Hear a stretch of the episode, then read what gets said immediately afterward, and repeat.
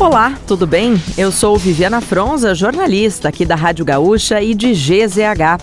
Não conseguiu acompanhar as principais notícias de hoje, quarta, 28 de dezembro, ou das últimas horas? Eu vou trazer aqui para ti, antes que o dia acabe, o nosso resumo diário de notícias do fim da tarde. Oferecimento mrjack.bet, palpite certeiro, saque instantâneo.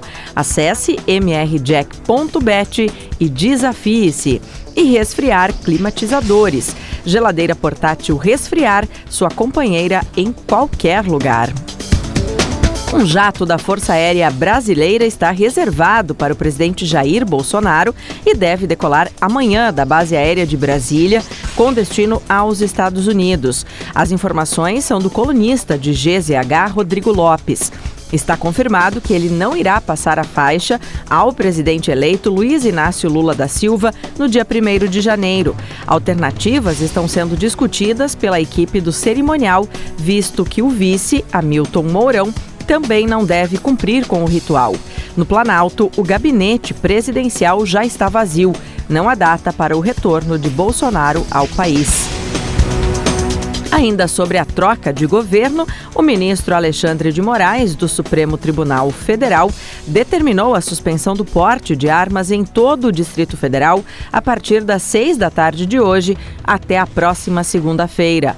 Moraes atendeu ao pedido do futuro diretor-geral da Polícia Federal, delegado Andrei Passos, com o objetivo de garantir a segurança na cerimônia de posse do presidente eleito Lula. A decisão inclui a proibição do transporte de armas pelos colecionadores, atiradores e caçadores durante o período.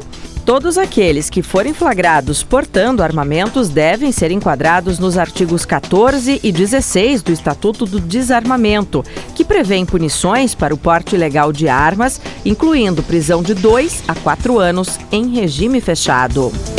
Os municípios do Rio Grande do Sul com doses em estoque podem iniciar a vacinação contra a Covid-19 de crianças a partir de seis meses sem comorbidades. A Secretaria Estadual da Saúde informou às coordenadorias regionais que os municípios que dispuserem de doses da vacina da Pfizer na versão pediátrica indicada podem iniciar a aplicação no público dessa faixa etária.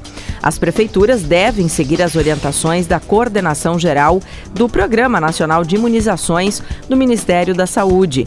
Não há previsão de data para um início conjunto desta etapa de imunização aqui no estado. A secretaria afirma depender do envio de mais doses pelo governo federal. O governador reeleito, Eduardo Leite, confirmou os nomes de mais dois secretários do próximo governo. Gilmar Socella será o titular da Secretaria do Trabalho e Desenvolvimento Profissional e Pedro Capelupi comandará a Secretaria de Parcerias e Concessões. Com isso, são 16 nomes anunciados até agora. Os demais ocupantes da composição do secretariado devem ser anunciados ainda nesta semana. O diretor de novelas, Denis Carvalho, de 75 anos, está internado no Hospital Copa Star, no Rio de Janeiro, com septicemia, uma infecção generalizada grave do organismo causada por microorganismos patogênicos. De acordo com coluna do jornal O Globo, o estado dele é delicado.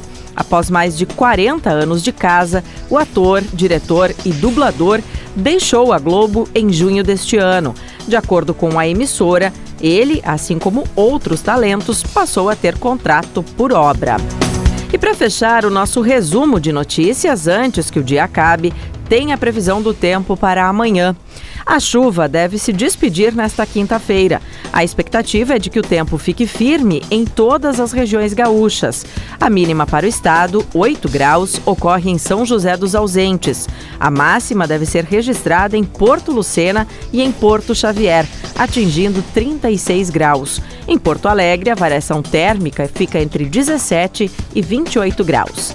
Se quiser saber mais sobre algum desses assuntos e muitos outros, além dos nossos colunistas, áudios, vídeos, é só acessar gzh.com.br ou o aplicativo de GZH.